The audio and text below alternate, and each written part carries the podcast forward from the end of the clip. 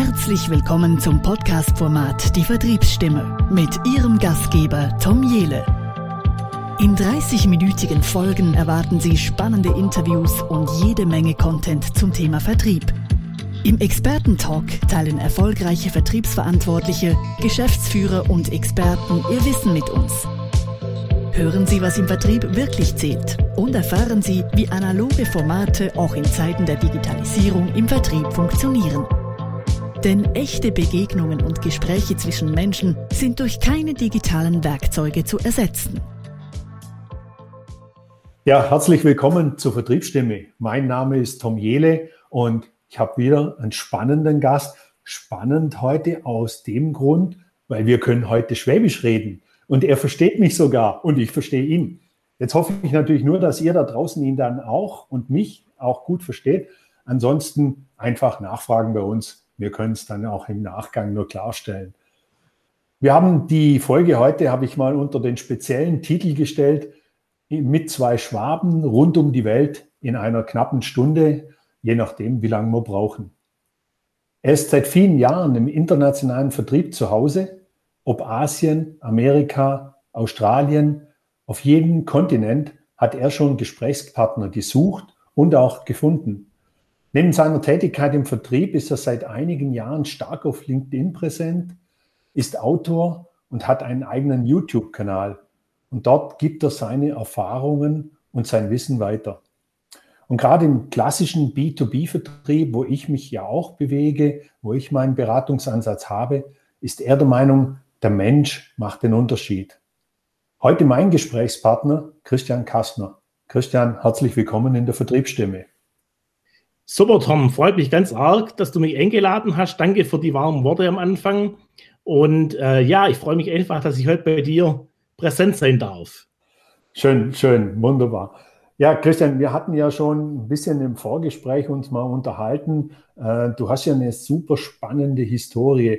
Kannst du uns vielleicht mal so ein bisschen erzählen, was, was du in den Jahren im internationalen Vertrieb getan hast? Ähm, wie die Unterschiede sind, die kulturellen Unterschiede auch. Du hast ja auch Teams geführt, wie du Teams äh, geführt hast. Ich denke mal so, das Thema Remote ist für dich heute wie für vielleicht andere kein Thema. Das kennst du aus dem FF. Lass uns mal ein bisschen teilhaben an deiner Historie. Mhm. mhm. Also ich bin schon seit vielen Jahren jetzt im internationalen B2B-Vertrieb, also B2B Business to Business.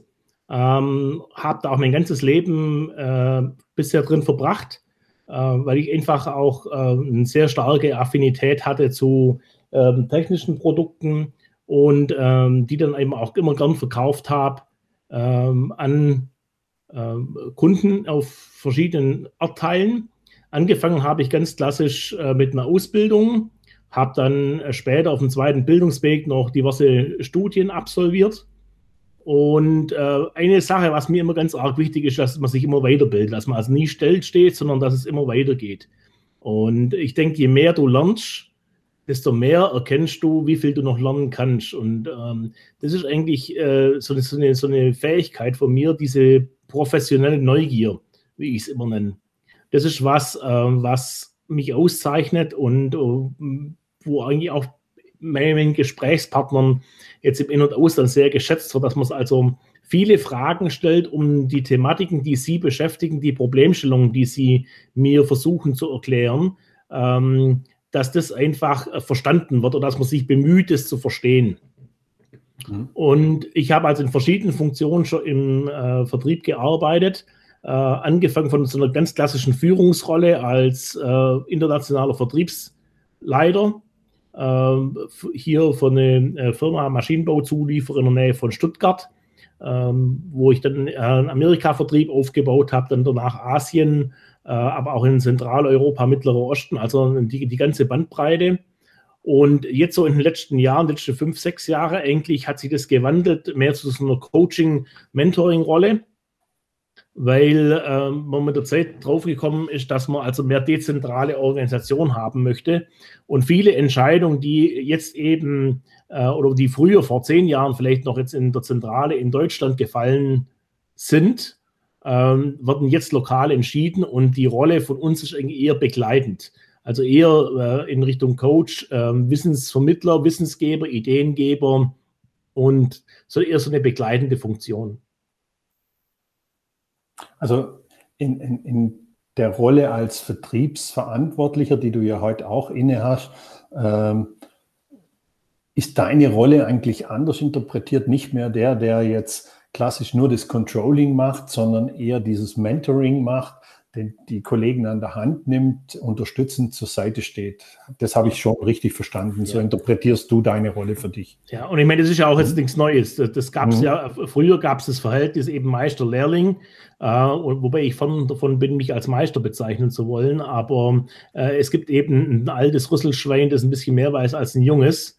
Mhm. Und ähm, das ist jetzt so ein bisschen so meine Rolle. Das war früher auch nicht viel anders, aber früher war es halt viel mehr so, dass du eben diese typische Führung gehabt hast mit Zahlen, mit Umsatzgrößen, äh, mit Kennzahlen. Ähm, und das ist ein bisschen in den Hintergrund getreten. Die Verantwortung haben die Ländergesellschaften selber und du bist eigentlich der Mittler oder der, der Mensch, der ihnen hilft, diese Ziele zu erreichen. Also das ist eher, mhm. eher so, ein, so, eine, so eine Funktion, wo du Leute von unten nach oben hebst und eben versuchst selber zu schwimmen oder ihnen hilfst selber zu schwimmen, während früher war es dann eher, eher so wie der Rettungsschimmer, dass du versucht hast, Feuer auszulöschen, äh, operativ viel stärker einzugreifen als heute äh, und, und ähm, auch eine, eine, größere, so eine, so eine Pull-Funktion gehabt hat, wo du versucht hast, das Ding selber anzutreiben von Deutschland aus. Mhm, mh, mh. Bist du, ich meine, damals war es ja noch möglich, ich will jetzt dieses C-Wort nicht in den Mund nehmen, äh, wir reden viel zu oft über das, äh, in deiner Rolle damals internationale Verantwortung für ein Vertriebsteam, du bist sicher viel gereist zu der Zeit. Ja, also ich habe es auch übertrieben, äh, muss ganz ehrlich sagen. Also gerade am Anfang, wo ich die äh, eine neue Rolle übernommen habe ähm, und dann gleichzeitig eben Dinge in Amerika und Asien äh, äh aufgebaut habe, da habe ich sicherlich übertrieben. Also da habe ich dann fast, ich möchte jetzt sagen, rund um die Uhr, aber ziemlich nah dran gearbeitet.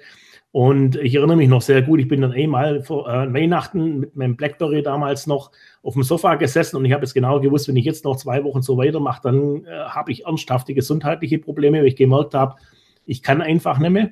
Und wo mich dann auch meine Frau geholfen hat, äh, mich von dem runterzuholen und das Ganze mehr ein bisschen äh, äh, langsamer zu sehen. Und ähm, heute bin ich da viel entspannter in der Beziehung.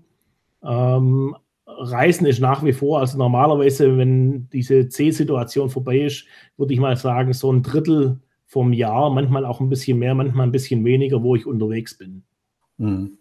Also doch noch, noch recht viel unterwegs, aber du bewegst dich jetzt wahrscheinlich eher äh, äh national, nehme ich mal an, oder? Nö, eigentlich nicht. Also ich habe hab national, Internet. Ich habe im nationalen Vertrieb eigentlich gar nichts zu tun. Also wir haben das ah, aufgeteilt. Okay. Wir haben einen extra Vertriebsleiter, der dann eben nach dem nationalen Geschäft schaut, mhm. äh, mit seiner Mannschaft. Und ich schaue mit meiner Mannschaft ähm, zum Teil direkt äh, nach dem äh, internationalen Geschäft und zum Teil eben in so einer Mentorrolle, äh, wo dann Ländergesellschaften die Tagesarbeit machen und ich dann so in einer äh, Coaching- oder Mentoring-Funktion bin. Ah ja, okay. Ähm, Cool. Aber dann, dann habt ihr ja jetzt auch durch diese ganzen, das, das Jahr jetzt wahrscheinlich sehr viele Remote gemacht oder macht wahrscheinlich den größten Teil Remote. Ich, ich nehme an, ihr seid auch eine längere Zeit schon im Homeoffice. Ja. Äh, war das für dich, war das eine Umstellung? Nö, auf überhaupt Remote-Business? Ich mein, Überhaupt nicht, weil also es, es war dann ähm, eine Umstellung insofern, dass ich eben jeden Tag in die Firma fahren will, weil mir das dann eben anderthalb bis zwei Stunden Zeit an den Fahrtweg gespart hat. Aber äh, diese Remote-Arbeit ist ja das, was wir sowieso machen, wenn wir unterwegs sind. Also ähm, ich habe ja mein normales Tagesgeschäft immer, egal wo ich auf der Welt bin. Und ähm, ob ich jetzt in Australien im Hotelzimmer sitze und meine E-Mails bearbeite und telefoniere oder ob ich das daheim mache, das war für mich jetzt überhaupt kein großer Unterschied. Der einzige Unterschied war eben, dass es danach dann nicht heim ins Büro ging, sondern eben daheim im Büro ist. Mhm. mhm. Ja, verstehe. Du, du hast vorher so was ganz Interessantes gesagt, dieses professionell neugierig. Mhm finde ich, finde ich eine sehr schöne Umschreibung. Professionell neugierig heißt für dich was? Also, das, ich denke, das Allerwichtigste, ich denke, man kann es ja einfach mal sagen, ich denke, wir sind oft als Deutsche, sind wir ein bisschen arrogant. Ja, also wenn wir kommen, wir haben ein super Produkt, wir haben eine Firma, wo 60, 70 Jahre alt ist, wo erfolgreich ist, äh, wir wissen auch, was wir können äh, wir sind gut ausgebildet, wir haben sehr viel Erfahrung und wir kommen dann irgendwo hin und denken, wir haben die Weisheit mit Löffeln gefressen. Und äh, wenn du so kommst, das wird heute nirgends mehr akzeptiert. Ähm, also so, so diese bisschen ähm, I know it all äh, Einstellung. Ähm, die Leute im Ausland begegnen dir auf Augenhöhe. Die wissen vielleicht in deinem Detailbereich nicht so viel wie du, aber man darf sie auf jeden Fall nicht respektlos behandeln. Und wenn du eine professionelle Neugier hast, also was ich damit meine, ist nachzufragen, habe ich das richtig verstanden? Ähm, ist dieser Aspekt, wie ich ihn jetzt beschrieben habe, richtig? Habt ihr auch das? Also dieses Nachfragen und bestätigen lassen, ähm, das kommt sehr gut an, weil es auch für mich zwei Vorteile hat. Erstmal verstehe ich, ähm, ob der mein Gegenüber alles verstanden hat, was ich gesagt habe. Weil ähm, es ist ja so für uns beide, in den allermeisten Fällen ist Englisch die zweite Sprache ja, die Fremdsprache. Ja, und ähm, in vielen Ländern, wo die Leute eben nicht so routiniert sind wie wir vielleicht, wo das den ganzen Tag machen, ähm, da gibt es dann noch zusätzliche Sprachschwierigkeiten, kulturelle Schwierigkeiten. Also zum Beispiel in Asien, dass du aus Angst, dein Gesicht zu verlieren, zugeben kannst, du hast nicht verstanden, von was der Deutsche jetzt geredet hat. Und ich sage dann halt immer yes, yes. Und in Wirklichkeit weißt du eben nicht, ob sie es verstanden haben oder nicht. Und da dann einfach das Ganze nochmal von einem anderen Ding anzugeben, nochmal nachzufragen oder auch sie zu bitten, ähm, äh, deine Frage im anderen Weg zum Beantworten und du siehst dann anhand von der Antwort, okay, haben kapiert oder haben es nicht kapiert. Das alles zusammen im Paket zusammen, das hilft dir, äh, die Leute besser zu verstehen und das, was ich mit professioneller Neugier meine. Okay, okay. Du hast, hast gerade was Interessantes gesagt, äh, dieses Thema dahin zu kommen und zu sagen, ich weiß alles.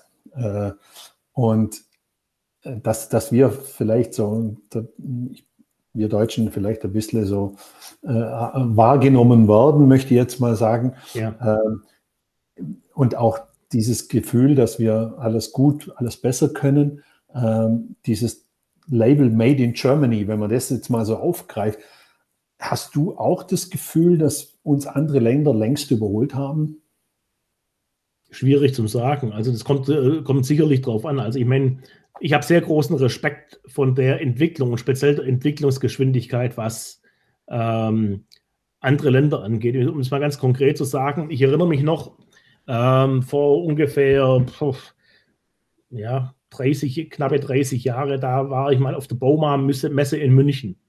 Und damals gab es einen sogenannten chinesischen Pavillon. Ja, und wir haben uns den alle angeguckt, haben alle drüber gelacht, weil das so ein bisschen wie die Schmuddelecke ausgesehen hat. Es waren dann äh, so, so, im allerhintersten Winkel so kleine Stände, die Leute saßen da drin, haben Nudeln gegessen, ja, und haben im Prinzip nichts zum Verkaufen gehabt, sondern haben eben, sind von ihren Firmen dorthin geschickt worden, aber hatten eigentlich nichts wirklich anzubieten, was wir hier gebraucht haben. Und wenn du jetzt guckst, in 30 Jahren, was da eigentlich in der Geschichte vom Volk eine, eine, eine ganz, ganz kurze Zeit ist, äh, ein Land zum Entwickeln, wo absolut wettbewerbsfähig in ganz vielen Sachen ist, spezielle Elektronik, äh, aber auch im Maschinenbau, ähm, wo sie sehr viele Dinge sehr, sehr clever gemacht haben. Äh, ich denke, da haben die Leute aufgeholt. Ich möchte nicht sagen, dass sie auf dem gleichen Niveau sind, ähm, aber auf jeden Fall ernstzunehmende Mitbewerber geworden sind. Mhm. Mhm. Okay, interessant. Ähm, ja, jetzt haben wir so ein bisschen mal über dieses internationale Business, äh, das du schon gemacht hast. Ich weiß, so ein Thema, was, was dich auch sehr begeistert, beziehungsweise auch wo du dich sehr stark beschäftigst, ist das Thema Leadership. Mhm. Speziell auch Leadership im Vertrieb. Ähm, Finde find ich ein ganz spannendes Thema. Ich hatte ja mit dem Daniel Hessmer ja. äh, auch schon mal über das Thema gesprochen. Ihr kennt euch ja, glaube ich, ja. auch. Und äh, finde find es immer ganz interessant, so verschiedene Meinungen zu sehen.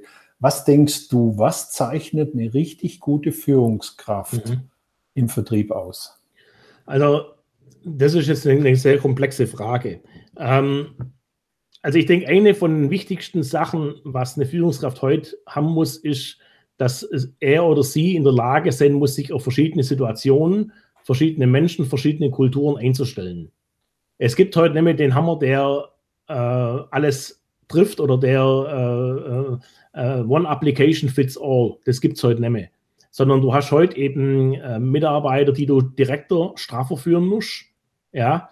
Es gibt Leute, da bist du so ein bisschen ähm, auch mal ein Berater, ein Freund, äh, manchmal auch äh, jemand, dem sie ihre Probleme anvertrauen, weil du eben nicht in ihrer Kultur drin bist und dann nach, nach einer Woche wieder weg bist. Äh, also das ist so ein bisschen eine Bandbreite von straffer autoritärer Führung bis auf der einen Seite zum Freund und Beichtvater. Äh, dieses ganze Spektrum kannst du haben und zum großen Teil solltest du es haben, aber viele haben es eben nicht. Und deswegen sind sie eben nicht komplett erfolgreich. Für mich ist immer so interessant zu wissen, und, und da speziell interessiert mich auch dein, deine Meinung oder deine Einschätzung dazu, äh, muss denn ein Vertriebsleiter heute zwangsläufig auch der beste Verkäufer sein, also der, der Vorturner vor der, vor der Gruppe, dass es vormacht, dass er die Leute auch motiviert, auch den Hörer selber in die Hand nimmt und, und anruft oder den Kontakt zum Kunden sucht. Wie, wie ist da deine Einschätzung? Also da gibt es ja erstmal zwei grundsätzlich verschiedene Meinungen. Es gibt Leute, die meinen, dass man also verkaufen lernen kann und andere, die Führung lernen können. Das sind so mal die zwei großen Ströme. Ich habe es in meiner Karriere immer so gehalten, ich habe immer selber verkauft. Also ich mhm. habe auch jetzt im Moment ein eigenes Vertriebsgebiet, äh, das ich selbstständig betreue. Und ähm, ich sehe mich eigentlich als der erste Verkäufer im Team im Sinne von äh, Führungskraft, also auf, auf Augenhöhe mit den Vertriebsmenschen. Und das hat einfach den Grund, ähm, dass dir niemand ein X vorm U vormachen kann. Äh, also ich weiß, es ist schwierig, wenn du jetzt von außen reinkommst in eine bestehende Mannschaft, am Anfang dieses Vertrauen zu gewinnen, wenn du selber das noch nie selber verkauft hast. Und ich erinnere mich eigentlich in jeder Firma, wo ich war, an das Erfolgsgefühl, wo ich zum ersten Mal einen Auftrag vom Kunden gekriegt habe. Wenn ich dann genau gewusst habe, okay, ich kann es, ich habe es selber gemacht und wenn ich es einmal gekonnt habe, kann ich es auch wiederholen. Und wenn du dieses Gefühl oder dieses Erlebnis nicht hast, dann hast du, kannst du sehr schwer dich in die Welt von Verkäufern reindenken. Ja, mhm. also äh, ich sage nicht, dass ein, dass ein Vertriebsleiter die gesamte Arbeitszeit im, also im, im, im Tagesgeschäft drin hängen soll. Das ganz bestimmt nicht. Aber wenn du nicht im Tagesgeschäft drin bist, also wenn du nicht irgendwelche Verantwortung hast und dann selber zum Kunden fährst und selber den Kunden siehst, ähm, glaube ich nicht, dass du hundertprozentig erfolgreich sein kannst. Mhm. Ja, sehe ich auch so. Ich glaube, dass der Vertriebsleiter sehr wohl ein sehr guter Verkäufer sein muss. Und ich glaube auch, dass er sehr wohl äh, den Mitarbeitern das auch vorleben muss, ein Stück ja. weit. Also ich kann mich daran erinnern, in, in, in meiner Rolle äh, als Vertriebsleiter, ich war eigentlich immer operativer unterwegs und habe ja. immer versucht, äh, da auch ein Stück zu helfen, indem ich einfach auch, ja, ich habe mich selber oftmals als Vorturner bezeichnet. Genau. Äh, aber ich glaube, das hat auch dem Team damals gut geholfen, äh, wenn jemand da ist, der es auch vormacht und nicht nur drüber redet. Also ich glaube, das ist so, schon ein Thema, wo, wo, man, wo, man, wo man sich damit auseinandersetzen muss, wenn man in einer Führungsposition ist. Ja, und ich denke, das ist auch eine ganz andere Qualität, dass das Unternehmen dann bekommt. Weil, also ich habe ja ähm, äh, viele Leute über mir, also Geschäftsführer und so weiter, erlebt, wo dann mit mir beim Kunden waren und die konnten halt eine Weile mitreden, wo es um, sage ich mal, um Zahlen ging, wo es um Strategie ging und so, aber dann ist es sehr dünn geworden. Ja, mhm. weil die eben nicht, nicht, nicht, gewusst haben, die Entscheidung, die ich jetzt treffe, was hat es für einen operativen Einfluss. Ja, mhm. Und da merke ich halt, da bin ich ganz anders unterwegs, weil ich kann bei vielen Sachen inzwischen in meiner Branche sagen, es funktioniert oder es funktioniert nicht. Oder es ist eine hohe Chance wenigstens, dass es so, so kommt oder nicht kommt. Und das kannst du eben nur dann, wenn du eben weißt, was sind die Probleme vor Ort. Ähm, das sind die Dinge, die die Leute tagtäglich eben äh, durchmachen müssen. Ähm, und wenn du auch weißt, okay, ähm, das geht im Moment in meiner Branche ab. Also was sind die Trends in der Industrie? Äh, äh, wie entwickelt sich das, was bringen die Mitbewerber auf den Markt, äh, ist das eine gute Idee oder eine schlechte Idee. Und das hast du eben nur dann, wenn du wirklich den Pulverdampf selber kennst.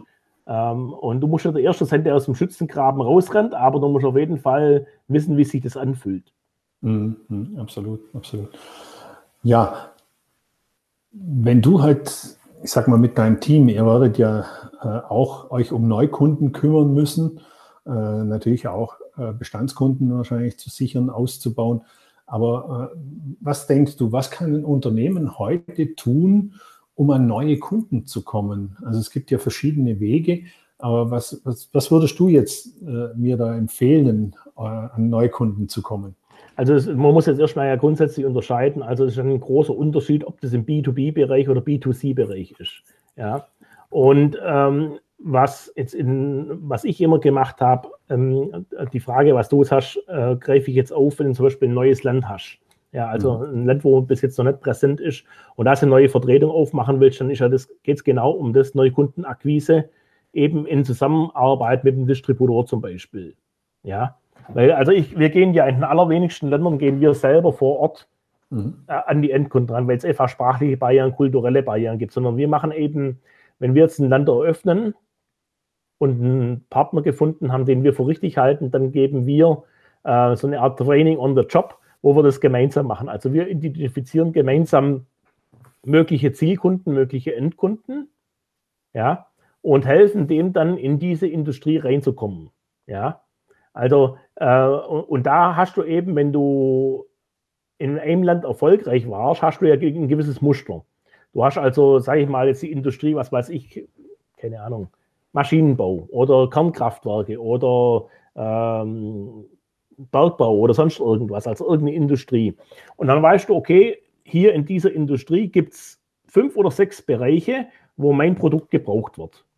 Ja, und dann habe ich da so einen Katalog zusammengestellt, wo diese Fallbeispiele aufgegriffen werden, ja, mit meinen Lösungen dazu. Und wenn du das einem ähm, Endkunden hinlegst, sieht er sofort, okay, der weiß, von was er redet, der hat eine Lösung, wo es meinem Produkt hilft oder mein ähm, Betriebsablauf hilft, besser zu werden. Ja? Und durch das kann ich dem ähm, meinem Distributor helfen, mit dem Endkunden ins Geschäft zu kommen. Also ich gehe hin, ich öffne die Tür, wir bekommen das erste Angebot und dann den ersten Auftrag.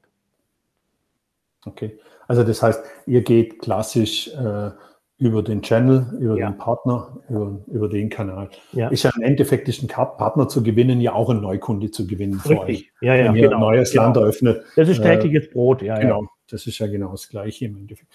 Jetzt hast du ja, haben wir ja vorher im Vorgespräch oder in der Ankündigung haben wir ja schon mal über, über deine Aktivitäten auf LinkedIn gesprochen. Mhm. Äh, du bist ja da sehr rührig und super aktiv. Äh, und auch das Thema YouTube-Kanal machst du viel und du hast auch ein Buch mhm. äh, geschrieben. Und das heißt ja nichts anderes wie, du betreibst ja auch aktives Personal Branding im Vertrieb. Also genau. du, du machst aus dir ein Brand, der halt in Verbindung mit einem gewissen Produkt steht im Moment oder in Verbindung mit einem gewissen Unternehmen steht. Äh, Würdest du das den Verkäufern empfehlen, auch so einen Weg zu gehen, sich selber zu einem Personal Brand zu entwickeln? Ja, also das hat also eine längere Geschichte bei mir. Das war so, ich habe ähm, 2009, 2010 hatte ich einen äh, Vorgesetzten, der war sehr Amerika-affin und da hat mir damals, äh, bin ich dann in das Amerika-Geschäft reingekommen und eine der ersten Sachen, die er gesagt hat, hat er gesagt, Christian, mach dir ein, ähm, ein Konto bei LinkedIn. Und ich hatte LinkedIn überhaupt nicht gekannt vorher. Ich, ich kannte halt das deutsche Pardon eben Xing zu der Zeit ähm, und äh, habe mir dann ein Profil angelegt und das ist dann so die Jahre vor sich hingegammelt. Äh, habe ich eigentlich nichts aktiv gemacht. Und jetzt, die letzten äh, zwei oder drei Jahre, bin ich da sehr aktiv geworden und zwar aus mehreren Gründen. Also, das hing einfach damit zusammen. Ich habe also vor äh, drei Jahren, zweieinhalb Jahren, habe ich noch ein, ein äh, Zusatzstudium gemacht äh, in Leadership weil mich das einfach interessiert hat. Nach so vielen Jahren wollte ich einfach mal eine, eine strukturierte Zeit haben zum Reflektieren über das, was ich so erlebt habe und äh, wollte da auch mich auf, die, auf den neuesten Stand bringen. Und in dieser Zeit habe ich, äh, war es für mich sehr prägend als Persönlichkeit, wo ich mich auch nochmal sehr verändert habe, wo ich viele Sachen zugelernt habe. Und diese Dinge wollte ich an andere Menschen weitergeben oder wollte sie denen zur Verfügung stellen, weil ich denke, du hast eine Verantwortung, ähm, gegenüber von deinen Mitmenschen, das, was du weißt und angewendet hast, dass du das weitergibst. Und dann habe ich aus so einer, ähm, auch Schwäbisch würde man sagen, Bierlaune äh, zwischen Weihnachten und Neujahr, wo, wo es mir langweilig war, habe ich mal mein erstes Video gemacht, ganz einfach mit der Handykamera und habe das ins Set gestellt und pups, auf den ersten Schub waren über 1000 Zugriffe. Ja, und da war ich, ich war total überrascht. Ich habe gedacht, das guckt sich kein Mensch an. Und daraus ist dann eigentlich eine mehr oder weniger wöchentliche Sendung entstanden, erst auf Englisch ähm, der Leadership Wednesday. Äh, und dann jetzt seit kurzem auch noch eine deutsche Version am Freitag, Führung am Freitag. Ähm, und da, wo ich einfach versuche, Dinge, die mir auffallen, Dinge, die ich lese, Dinge, die ich mir erarbeitet habe, an andere Menschen weiterzugeben, so als ähm, Wissensvermittlung eigentlich. Und durch dieses äh, ähm, durch diese Aktivität auf LinkedIn ist ein Verlag dann auf mich zugekommen, hat ihn gebeten, dass ich für die ein Buch schreibe, äh, was ich dann gemacht habe über äh, Sales Leadership in internationalen Märkten. Also wie mache ich das als Person und auch als Firma, einen Auslandsmarkt zum Erschließen. Und aus der Aktivität sind dann wieder andere Sachen entstanden, wo ich dann Artikel angefangen habe zu schreiben, für, also ähm, äh, im, im, im Buch, äh, wo andere Leute auch was dazu geschrieben haben, als ein einzelnes Kapitel ähm, eben zum äh, Thema Leadership und internationale Märkte. Und das mache ich einfach in meiner Freizeit eben, weil ich es äh, sehr spannend finde oder auch sehr gern mache, äh, Sachen äh, aufzuschreiben und zum Strukturieren.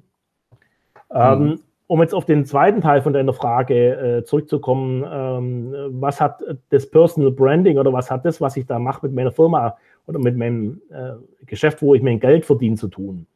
Ähm, es, ist, es ist heute so, dass die Menschen, bevor sie dich zum ersten Mal treffen, erstmal gucken, wer ist das überhaupt?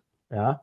Also wenn ich mich jetzt irgendwo ankündige oder wenn mein äh, Distributor jetzt in, in, in, im Ausland mich ankündigt, dann ist eine der ersten Sachen, was passiert ist, dass die Leute gucken, ähm, wer ist da überhaupt, wer kommt da? Und du hast eine Möglichkeit eben durch dieses Personal Branding, also so, wie du dich siehst oder wie du gern möchtest, dass andere Leute dich sehen, ähm, dich im Voraus darzustellen. Und je besser und detaillierter du das machst, mit dem, je mehr Mehrwert du bietest im Voraus, desto höher wirst du von dem Gesprächspartner eingeschätzt. Ja. Das heißt nicht, dass du da nachher kommen kannst und nicht liefern kannst, aber es, es öffnet auf jeden Fall eine Tür und du schlägst auf einer anderen Stufe ein. Und ich habe gemerkt, dass es auf jeden Fall einen sehr großen Vertrauensvorschuss geben kann ähm, und äh, Leute aber auch unabhängig jetzt von der Beziehung, ähm, die wir also als äh, Kunde, Lieferant haben, dann auch mit anderen Fragen auf dich zukommen und sagen, hör mal, ich habe hier eine Situation, ähm, wo ich nicht weiter weiß oder äh, kannst du mir da einen Tipp geben in der Beziehung, äh, also wo dann mehr entsteht, als es also die, eine Bindung zwischen Kunde und mir als Vertriebler, ähm, wo über das normale äh, Kunden-Lieferanten-Verhältnis weit drüber hinausgeht. Ja, also ein Vertrauensverhältnis. Und das ist, äh, Vertrauen ist ja die, die, höchste Währung von Verkäufer. Ja, mhm. äh, ein sehr hohes Gut, dass man auch sehr gut aufpassen muss, dass man das nicht verspielt oder in den Sand sitzt. Und dieses Vertrauen zu steuern oder zu untermalen oder zu untermauern, ähm, das ist das, was du auf LinkedIn machen kannst. Ja, weil ähm, es ist ja so, ähm, es gibt so ein schönes Saying, you never have a second chance to make a good first impression. Und diese Good Impression kann ich bereits machen, bevor ich den Menschen zum ersten Mal gesehen habe, durch das, was ich auf LinkedIn mache, wo ich äh, dann auch Hilfe anbiete, wo die Leute die Videos angucken können, wo meine Artikel anschauen können und äh, wo ich dann auf jeden Fall als kompetenter ähm, Gesprächspartner wahrgenommen wird, bevor sie mich zum ersten Mal sehen. Hm, hm. Ganz, ganz, ganz spannend, ja. Also ich, ich bezeichne das immer so als die Visitenkarte im Netz, LinkedIn. Ja. Weil es ist einfach so heute, dass ja auch aufgrund der Situation kann ich halt auch nicht unbedingt die Visitenkarte direkt übergeben. Also genau. muss irgendjemand irgendwo sucht mir jemand, will sich ein Bild über den Menschen machen. Und heute ist es einfach so in, in unserem Business, wo wir uns bewegen, im B2B-Umfeld, ganz speziell, aber auch natürlich im B2C-Umfeld, äh, dass die, die, die Menschen auf solchen Plattformen wie LinkedIn oder Xing oder wie auch immer sie alle heißen, ähm, sich ein Bild über den anderen Menschen machen. Und auch da, um, um das nur zu ergänzen, da geht es auch darum, ein Bild sagt mehr wie tausend Worte. Also ja. auch da, auch da sehr viel Wert drauf zu legen, dass, dass eben da nicht irgendwo von irgendwo am Strand vielleicht so ein ja. abgeschnittenes mit einem Sonnenhut. Also da gibt es schon ein paar Regeln, auch die man einhalten muss, denke ich. Aber ich bin da völlig bei dir. Ich glaube, dass das auch dazu beiträgt, so einen gewissen Vertrauensvorschuss auch zu, zu erarbeiten, den man natürlich dann äh, auch liefert. Man muss auch liefern dann. Natürlich. natürlich. Also ich kann nicht nur eine schöne Fassade hinstellen und dahinter ist nichts, äh, sondern ich muss dann natürlich auch liefern. Und da hilft natürlich LinkedIn äh, extrem. Und um nochmal darauf zurückzukommen, es gibt nicht so viele, die, also im, im meinem Bekanntenkreis oder Menschen, die ich kenne, ähm, wo der Verlag auf die Menschen zukommt und sagt, hey, schreib mal ein Buch für uns. Ja. Also normalerweise ist es ja andersrum. Man schreibt ein Buch und muss dann einen Verlag genau. suchen. Also genau. da bist du ja, bist ja in einer super komfortablen Position gewesen oder in einer sehr schönen Situation, ja. dass du dann ein Buch schreiben konntest und schon einen Verlag hattest, der es dann auch entsprechend äh, ja. für dich promotet hat. Und auch spannend, äh, Führung am Freitag. Ich werde es natürlich verlinken in den Show mhm. Notes mhm. entsprechend. Ähm, Wen es interessiert, äh, der kann natürlich auch gern die Führung am Freitag sich anschauen. Äh, und ja, ganz, ganz spannende Einblicke, die du uns da so mitgegeben hast. Ähm, ich habe so eine Frage immer noch so, die, die finde ich immer ganz spannend und gerade spannend bei Führungspersönlichkeiten. Ich, ich differenziere immer so ein bisschen. Ich sage immer, es gibt Verkäufer, ja. es gibt gute Verkäufer und es gibt Top-Verkäufer. Mhm. Und mich würde jetzt deine Einschätzung mal interessieren. Was zeichnet ein Top-Verkäufer aus heute? Vielleicht drei Punkte. Also die, auf, jeden, auf, jeden, Fall, das, äh, das ist ein ganz komplexes Thema. Ähm, ich denke, äh, eine der wichtigsten Sachen, was ein Top-Verkäufer unterscheidet von anderen Verkäufern, ist das Mindset. Ja, also ist er in der Lage, sich so zu konditionieren, dass er Erfolg haben will. Weil Erfolg ist zu den allermeisten, ich meine, wenn der Kunde nicht kaufen will, okay, da kannst du Mindset haben, so viel du willst, der kauft er nicht. Aber es, der, der, Kunde, der spürt als die Vibes, wo da da sind. Ja? Bist du von deinem Produkt überzeugt? Glaubst du an dein Produkt? Glaubst du, dass den Preis, wo du aufrufst, wirklich einen Mehrwert darstellt? Ja, und du kannst sagen, so, Herr Kunde, bitte, bitte, bitte, ich, ich brauche unbedingt den Abschluss. Oder du kannst eben sagen, hören Sie zu, ich habe gesehen, Sie haben Problem A, B, C und D. Ich habe jetzt hier die Lösung, die genau auf Sie zugeschnitten ist. Und ich glaube, dass dieses Produkt, auch wenn es hochpreisig ist, für Sie den idealen Mehrwert darstellt. Ja, und äh, das kann ich belegen durch äh, XYZ. Also, wie du auftrittst, wie du rüberkommst, das ist eine ganz arg eine Frage vom Kopf. Ja, auch wenn du jetzt eine, eine Niederlage hattest und ähm, das gibt es auch bei mir, dass du mal einen schlechten Monat hast, wo eben nichts läuft, wo du Absagen bekommst, wo der Auftrag sich verzögert, wo der Auftrag gar nicht kommt, wo du eine Absage bekommst, das ist äh, ein Teil vom Leben und hast eben auch mal einen schlechten Tag. Aber ein Top-Verkäufer steht am nächsten Morgen wieder auf und sagt, jawohl, heute greifen wir wieder an und äh, hakt es dann auch ab und ist dann in der Lage, das hinter sich zu lassen. Also das ist Nummer eins, äh, Mindset. Nummer zwei, bis ja, hatte bis wirklich was Neues anzugreifen. Also ich habe oft die Erfahrung gemacht, dass viele schon sehr, sehr träge und gesättigt sind. Gesättigt sind ja. Ähm, speziell dann eben auch Leute, wo jetzt in unserem Alter so 35 plus sind. Ja, wenn das Häusle dann äh, abbezahlt ist oder weitgehend abbezahlt ist oder wenn du ähm, eben äh, keinen großen Lebensstil hast und das, was am äh, Fixum dir bezahlt wird von der Firma, das eben mehr oder weniger ausreicht. Also dass dann sehr viele schon sehr träge sind und gar nicht mit das Bedürfnis haben, irgendwas Neues anzugreifen, sich in diese, von dieser Komfortzone rauszubewegen und was Neues äh, anzugreifen. Und da ist eben bis ein ganz wichtiges Thema, ähm, äh, wo, wo sich die, ein guter vom schlechter Verkäufer unterscheidet, ähm, äh, sich selber zu motivieren, andere motivieren zu können, einfach nochmal anzugreifen und nochmal was Frisches anzufangen. Und das Dritte würde ich sagen, das hängt auch mit den anderen zwei zusammen, das ist Mut und Selbstvertrauen. Was ich gemerkt habe im Leben ist, dass du viel mehr kannst, als du dir selber zutraust. Also ich bin von Natur aus eher ein schüchterner, zurückhaltender Mensch. Ich hab, war bis äh, so mit 20 ziemlich schüchtern, habe mich kaum getraut, irgendjemand anzureden. Ähm, und, und auch ähm, äh, oft neben mir gestanden und mir nicht Sachen zugetraut. Das hat sich erst so im Laufe der Jahre, wo man einfach Sachen ausprobiert hat und dann auch mal Sachen äh, bewusst angegangen hat, die zwei Schuhnummern zu groß waren, ähm, wo man das ausprobiert hat. Und da ist dann eben mein Mut und mein Selbstvertrauen gewachsen. Und aber auch, dass mir oft dann auch Leute von außen zum Teil viel mehr zugetraut haben, als mir mich dann ins kalte Wasser zu irgendwas geschmissen haben, mir ein Projekt gegeben haben, das ich mir selber nie ausgesucht hätte und wo ich dann im Nachhinein gesehen habe, ich habe das eigentlich sogar mit relativ wenig Aufwand bewerkstelligen können.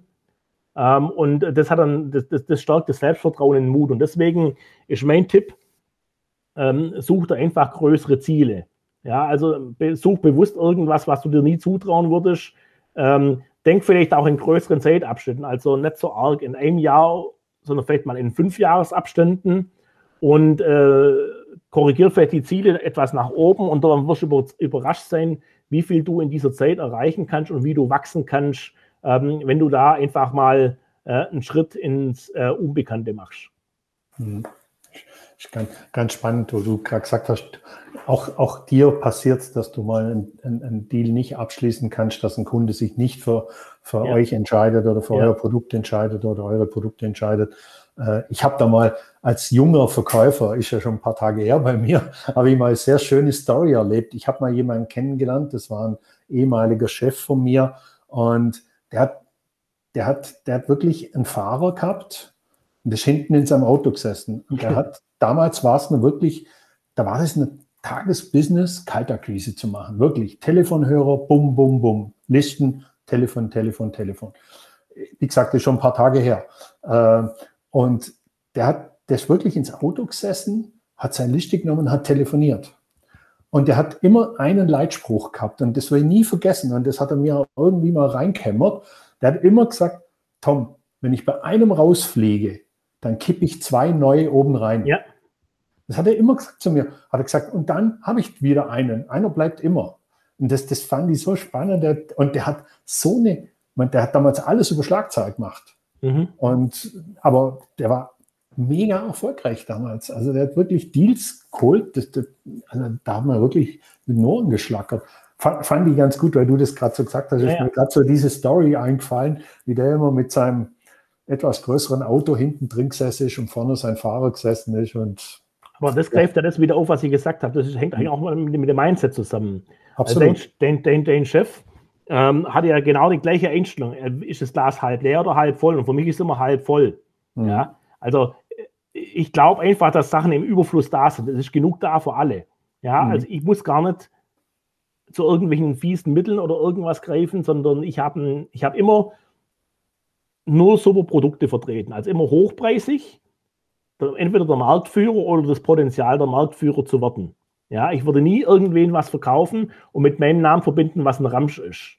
Ja, weil das kannst du nicht mit Überzeugung vertreten. Ja, du kannst keine Leute anlügen, du kannst nicht irgendwas behaupten, äh, was nicht wahr ist, sondern du musst ähm, hundertprozentig hinter deinem Produkt stehen und dann glauben, dass, es, dass, dass Menschen draußen darauf warten, dass du kommst und ihnen das präsentierst. Also, dass du von dieser Bittstellerrolle rauskommst und sagst, ich bin der Problemlöser, ich komme und tue euch was Gutes und dazu braucht ihr mein Produkt und mich als Person. Ja, und wenn du das schaffst, dann ist es eben, wie du gesagt hast, da kommt oben in den, in den, in den, in den Trichter kommen oben zwei, drei neue rein, wenn unten einer wegfällt, ist dann völlig egal. Ähm, der, der will dann halt nicht, aber du hast, du hast so viele draußen, ähm, äh, wo dich noch nicht kennen und wo noch nichts von dir haben, dass eigentlich ähm, äh, diese, diese Jagd nie aufhört. Hm. Also absolut. Also ich denke auch, äh, es gibt ja auch Gründe, warum jemand mal nicht kauft. Ja, also sicher, ist, äh, das, das, das, gibt ja unter, das Produkt passt halt vielleicht einfach nicht oder er hat nicht die Anforderungen, die das Produkt erfüllt. Da gibt es ja vielfältige genau. Äh, Dinge, warum ein, ein, ein, Kunde oder ein potenzieller Kunde sich nicht für, für uns entscheidet. Das, damit müssen wir leben und da leben wir auch alle damit im Verkauf. Für mich auch immer eine Frage, wie man damit umgeht. Das ist ja, aber ich meine, das ist, ganz, das ist ganz normal. Also ich meine, ja. ich habe das große Vorrecht, ich kann produktneutral beraten. Mhm. Ja? Also ich sage meinem Kunden oft auch, an der Stelle kaufst du nicht unser Produkt, da kaufst du das und das. Mhm. Wenn mein Produkt da nicht reinpasst und wenn du das andere Produkt nimmst, das kostet die Hälfte vom Preis, und es tut es genauso. Ja? ja, aber hier, da, da und da, da passt meins rein. Und ich habe auch schon Leute abgewiesen, habe gesagt, ich verkaufe dir das nicht, weil mein Produkt eine Reklamation bringt, wenn mhm. du es einsetzt, weil es einfach der falsche Einsatz ist. Dann gucken die erstmal ganz komisch, ja, weil sie das meistens nicht hören, aber langfristig zahlt sich das aus. Mhm. Weil Leute, die es dann ausprobiert haben und auf die Nase gefallen sind, die sind dann drei Monate später sind gekommen, haben gesagt, jawohl, hast recht gehabt, und dann hast du eine ganz andere Beziehung. Also du kannst nicht, wie, wie, um nochmal mit dem Bild mit dem Hammer, der Hammer schlägt keine Schraube ein, höchstens mit viel Gewalt. Aber du brauchst einen Nagel. Und deswegen kannst du sagen, für das ist unsere Anwendung der Nagel und für das andere ist die Schraube, da kaufst du besser was anderes. Und ich denke, wenn du das machen kannst und äh, auch diese Freiheit hast, das machen zu können, da wirst du viel, viel mehr Erfolg haben, als wenn du versuchst jetzt ähm, einer alten Oma mit 80 noch eine Lebensversicherung zu verkaufen zu müssen. Ja, weil da, da, da musst du dann so viele moralische Hürden auch in deinem Kopf überwinden, äh, wo letztendlich nichts Gutes dabei rauskommen kann. Mhm. mhm. Absolut, absolut. Ja, Christian, wir könnten nur ewig weiterreden jetzt hier. Äh, ich würde gern meine obligatorische Abschlussfrage auch an dich stellen, mhm. die da immer heißt, was war dein schönster Tag in deinem bisherigen Berufsleben? Also ich fasse es immer auf den Tag. Es kann auch eine Situation gewesen sein, es kann auch ein, ein, ein schöner, schön, schöner Kaufabschluss gewesen sein oder äh, was weiß ich, äh, ein Promi auf dem Flug von Philadelphia nach Boston kennengelernt oder was auch immer. Also ja. vielleicht hat, fällt dir spontan was ein. Also das, das, ist schwierig, das auf eine Situation runterzubrechen. Also ich denke, für mich war immer ähm, ein ganz wichtiges Ding, ähm, wenn ich irgendwas neu zum ersten Mal gemacht habe und dann den ersten Erfolg hatte. Ja. Ähm, wenn du im fremden Land warst und dort einen ersten Auftrag gemacht hast, wenn du äh, einen neuen Distributor gefunden hast, also irgendwie sowas in der Richtung, das ist immer was, was mich, was mich eigentlich heute auch nach all den Jahren immer noch begeistert. Aber letztendlich die schönsten Erlebnisse sind wirklich mit Menschen. Ja, dass ich wirklich über die ganzen Jahre ganz, ganz viele gute Bekannte, würde ich sagen, äh, vertrauensvolle Beziehungen, sogar manche Freunde habe, ähm, wo eben ja die, die Stange halten oder die Treue halten und gegenseitig, äh, wenn man eben miteinander redet und Geschäfte macht, äh, wo das einfach auf einem ganz anderen Level ist als das äh, im, im so ein Transaktionsbusiness, wo man einmal Ware auf den Tisch, Geld her und weg damit, ähm, äh, ist, dass man einfach auch Beziehungen aufbauen kann. Also ich bin schon jemand, der gerade diesen Beziehungsaufbau sehr schätzt und den dann eben auch gewinnbringend einsetzen kann. Mhm. Mhm. Okay, cool. Also es fällt vielen schwer, das auf einen Tag runterzubrechen. Das stelle ich jetzt immer wieder fest. Vielleicht muss ich die Frage verändern. Nee, mache ich nicht, weil ich finde die Frage einfach gut. Äh, aber danke für, für, für die Antwort, äh, die du uns da gegeben hast. Ja, Christian, mir bleibt jetzt vielen Dank zu sagen. Vielen Dank für deine Zeit, die du äh, hier investiert hast, um bei mir im Podcast zu sein. Und äh, ich werde entsprechend die Kontaktdaten von LinkedIn bei dir, von dein, deinem LinkedIn-Profil ver, verlinken, natürlich auch äh, äh, zu deiner Freitagssession werde ich entsprechend äh, den Link machen. Und wenn jemand Fragen hat, kann er sich natürlich auch gern an dich wenden, denke ich mal. Sehr gerne. Sollte kein ja. Thema sein.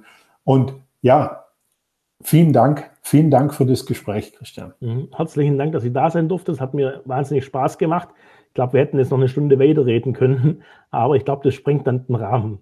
Das, das, das glaube ich auch. Und wir müssen jetzt erstmal abwarten, ob die Zuhörer und Zuhörerinnen auch alles verstanden haben, was wir beide Schwaben da abgelassen haben. Aber es hat viel Spaß gemacht, mal wieder direkt mit dem Schwaben zu sprechen. Ja, herzlichen Dank für deine Einladung, Tom. Ja, sehr gerne. Viele Grüße aus Österreich in Schwabeländle. Ja, tschüss, mach's gut. Danke, tschüss. Servus, ade.